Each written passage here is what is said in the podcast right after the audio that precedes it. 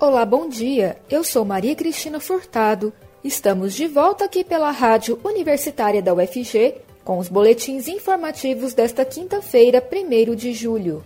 O ouvinte da Rádio Universitária acompanha durante todo o dia informações sobre a Universidade Federal de Goiás, Goiânia, Goiás, Brasil e o mundo. Ouça a Rádio Universitária pelos 870 AM, pelo site radio.fg.br e pelo aplicativo Minho UFG. O déficit da Previdência do Estado de Goiás aumentou em 14,4% no primeiro quadrimestre deste ano, na comparação com o mesmo período em 2020, segundo a secretária estadual da Economia, Cristiane Schmidt. Em prestação de contas na Comissão de Finanças da Assembleia Legislativa nesta quarta-feira, a titular da pasta afirmou que, se não houvesse a reforma da Previdência, aprovada em 2019, o custo para o Tesouro Estadual seria elevado em 136 milhões nos quatro meses. De acordo com os dados, o Estado desembolsou 1 bilhão e 300 milhões de reais com a previdência do funcionalismo, mais 415 milhões de reais com o sistema dos militares, totalizando 1 bilhão e 740 milhões de reais de custo para o Tesouro. Em 2020, o valor total no quadrimestre foi de 1 bilhão 520 milhões. A secretária afirmou que no cenário pró-reforma, o valor seria de 1 bilhão e 740 milhões de reais em 2020 e 1 bilhão 870 milhões de reais em 2021. Ao longo do ano passado, o déficit previdenciário foi de 3 bilhões 570 milhões de reais. Em abril, em apresentação também na Assembleia Legislativa sobre o resultado orçamentário de 2020, Cristiane afirmou que haverá necessidade de nova discussão de reforma nos próximos anos. A dívida consolidada do Estado subiu 7%, de acordo com os dados oficiais. A elevação ocorre por conta do serviço da dívida que deixou de ser pago desde 2019 por liminares do Supremo Tribunal Federal, STF.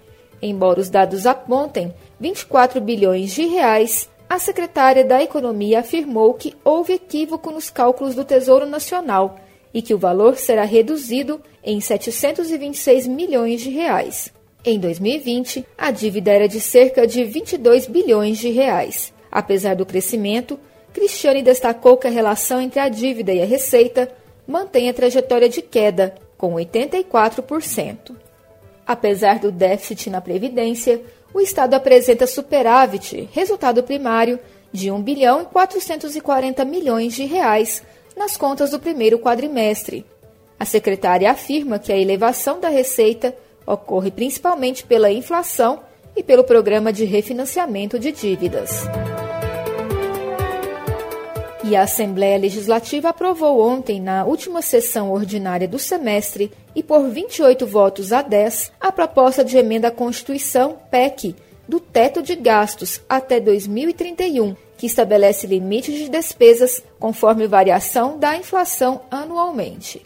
A mudança é uma exigência para adesão ao regime de recuperação fiscal, RRF, cujo pedido oficial ainda não tem data para ser protocolado apesar da previsão inicial do Estado de que ocorreria em 12 de junho. Na Comissão de Finanças, o deputado estadual Antônio Gomide, do PT, cobrou da secretária estadual da Economia, Cristiane Schmidt, a apresentação do Plano de Recuperação Fiscal, PRF. Cristiane afirmou que não está finalizado e se comprometeu a apresentá-lo aos deputados. E o deputado estadual Lucas Calil, do PSD, apresentou nesta quarta-feira requerimento de indicação do nome de Humberto Aidar, do MDB, para o cargo de conselheiro do Tribunal de Contas dos Municípios, TCM Goiás, com respaldo de todos os demais colegas. Apesar dos discursos de despedida na última sessão ordinária da Assembleia Legislativa, antes do recesso, a votação só ocorrerá no segundo semestre e ainda não há data para que o MDBista assuma o cargo. A indicação ocorre depois da pressão da Assembleia pela aposentadoria do conselheiro Nilo Rezende, com a apresentação de proposta de emenda à Constituição, PEC, para extinguir o TCM Goiás. Nilo, que resistia a se aposentar para abrir a vaga para Aidar, acabou recuando e os deputados engavetaram a PEC. O deputado pretende sair apenas em dezembro pelo interesse de apontar emendas aos municípios que representa no orçamento do Estado para 2022.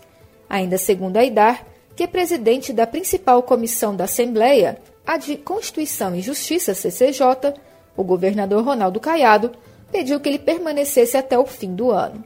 Ao ser elogiado pelos colegas, Aidar fez um curto discurso emocionado e falou de sua trajetória na política. Afirmou, no entanto, que terá o momento oportuno para a despedida da casa. O requerimento segue para a CCJ, com inclusão na pauta apenas depois do retorno das atividades da casa, e depois segue para o plenário, em que precisa ser aprovado por 21 deputados em votação secreta. O Instituto Nacional de Meteorologia, o INMET, emitiu nesta quarta-feira um alerta de baixas temperaturas para a região sudoeste de Goiás. O aviso indica perigo de geada para esta região, o que pode proporcionar riscos à saúde e ocasionar perdas de plantação. O cenário, no entanto, não deve durar muito.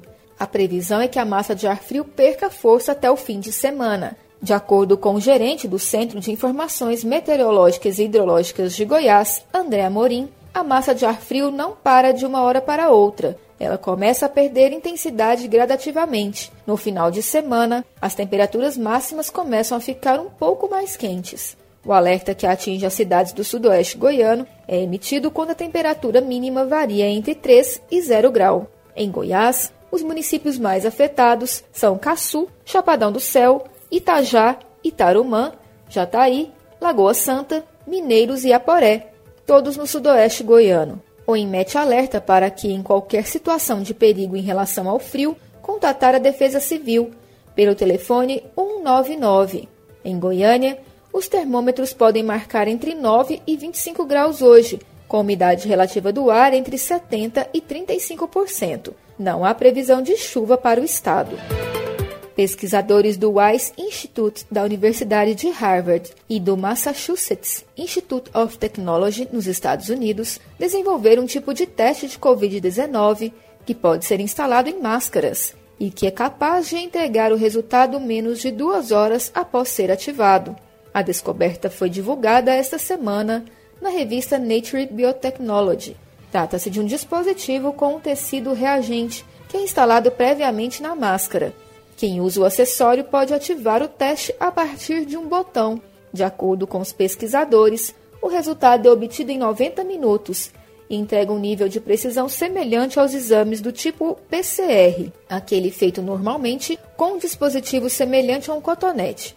A explicação para o funcionamento está no nível molecular, muito além do que microscópios comuns conseguem alcançar.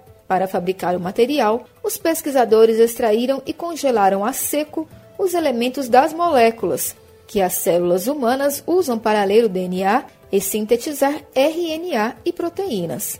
Para que sejam ativadas, essas pequenas máquinas de nossas células precisam apenas de água. Com o acréscimo de circuitos genéticos para fazer minúsculos biosensores, o dispositivo funciona para detectar a infecção pelo coronavírus a partir de moléculas-alvo, presentes na estrutura do SARS-CoV-2. O sensor de coronavírus é uma ideia anterior à pandemia de Covid-19.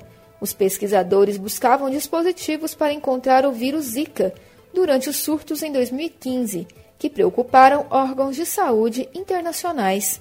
Com a pandemia, os esforços se concentraram em encontrar formas de ajudar a combater a pandemia e o dispositivo que seria aplicado em outros tipos de vestimenta finalmente foi acoplado a máscaras de proteção. Ministério da Educação lança sistema online de recursos para alfabetização. Mais informações na reportagem da Rádio Agência Nacional. Vamos ouvir. O Ministério da Educação lançou nesta quarta-feira um sistema online de recursos para alfabetização destinada a professores.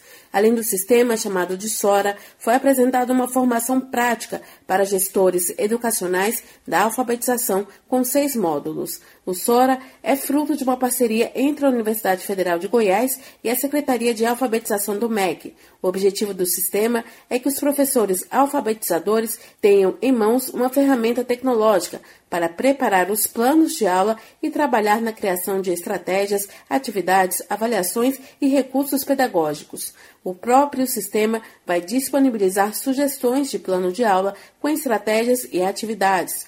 Já a formação prática para gestores educacionais da alfabetização foi elaborada em parceria com a Escola de Administração Pública e é destinada a diretores, vice-diretores e coordenadores pedagógicos. Os seis módulos da capacitação oferecem conteúdos voltados à gestão escolar, incluindo gestão de pessoas e recursos. Mais informações no endereço alfabetização.mec.gov.br.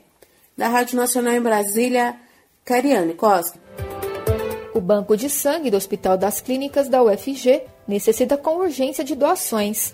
Devido à pandemia de Covid-19, as doações caíram muito, o que tem levado o Banco de Sangue do hospital a sobreviver do empréstimo de bolsas de sangue do Hemocentro de Goiás e de outros bancos de sangue parceiros.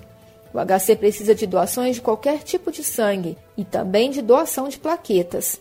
Para evitar aglomerações, as doações estão sendo agendadas pelo telefone 62 3269 8326.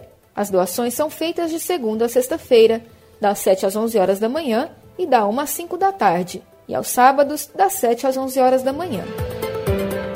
O boletim informativo da Rádio Universitária volta logo mais às 3 horas. Fique ligado na programação pelos 870 AM, pelo site radio.fg.br e pelo aplicativo Minho FG. A Rádio Universitária também está nas redes sociais. Siga a rádio no Instagram e no Facebook. E não deixe de conferir os informativos em formato de podcast pelas redes sociais e nas principais plataformas digitais de áudio. E se puder, fique em casa. Maria Cristina Furtado para a Rádio Universitária.